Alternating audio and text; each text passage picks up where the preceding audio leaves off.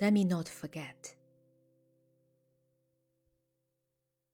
If it is not my portion to meet thee in this life, then let me ever feel that I have missed thy sight. Let me not forget for a moment. Let me carry the pangs of this sorrow in my dreams and in my wakeful hours.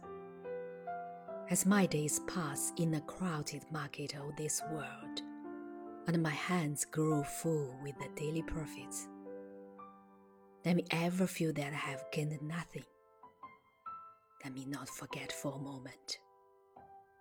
Let me carry the pangs of this sorrow in my dreams and in my wakeful hours. When I sit by the roadside, tired and panting, when I spread my bed low in the dust, let me ever feel that the long journey is still before me. Let me not forget for a moment. Let me carry the of this sorrow in my dreams and in my wakeful hours.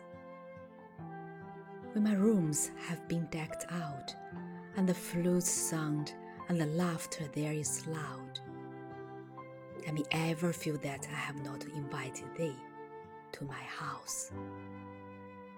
Let me not forget for a moment. Let me carry the pangs of this sorrow in my dreams and in my wakeful hours.